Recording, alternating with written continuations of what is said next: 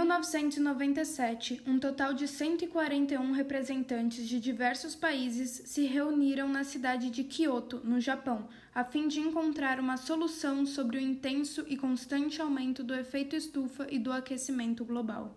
A temperatura do mundo começava a aumentar já naquela época, grande parte proveniente do alto acúmulo de gases poluentes lançados na atmosfera, o famoso CO2. Mas antes, vamos dar uma resumida do que se trata o efeito estufa e o aquecimento global. O efeito estufa não é uma palavra com sentido pejorativo. Efeito estufa é um fenômeno natural que mantém a temperatura adequada, possibilitando a vida na Terra. Quando a energia solar chega na Terra, uma parte é absorvida pelos oceanos e pela superfície, e a outra parte é refletida de volta ao espaço, proporcionando o aquecimento ideal aos seres que nela pertencem.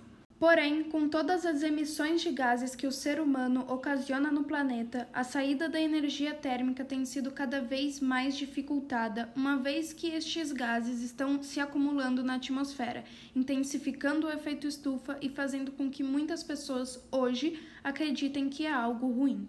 Mas de onde vêm todos esses gases? Em quase todas as atividades econômicas de qualquer lugar, eles estão presentes: na agricultura, pecuária, transporte, em tratamento de resíduos sólidos, no desmatamento das florestas e principalmente nas indústrias. Sabendo disso, o Protocolo de Kyoto propôs metas e obrigações aos países, com o objetivo de reduzir as emissões desses gases de efeito estufa à atmosfera, que logo, como consequência, diminuiria os impactos negativos desses gases extras provocados no meio ambiente. E como iria funcionar este acordo?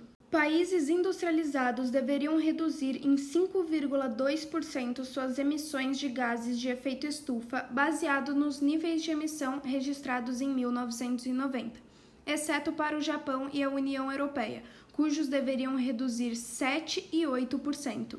Já para os países em desenvolvimento não houve meta, seria algo voluntário de cada país.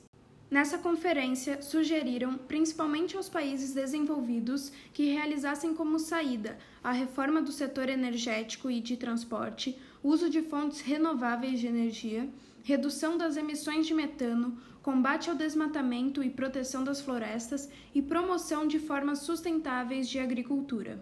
Os Estados Unidos, que seria o mais importante nessa conferência por ser responsável por 52% das emissões de dióxido de carbono, o famoso CO2, se recusou a ratificar o protocolo de Kyoto, pois possivelmente prejudicaria a economia do país. Ao menos, a ratificação ocorreu por parte de 55 países, que juntos representam cerca de 55% das emissões de gases de efeito estufa mundiais. Infelizmente, vale ressaltar que o Protocolo de Kyoto é o único dispositivo legal existente que obriga países desenvolvidos a reduzir as emissões de gases causadores do efeito estufa.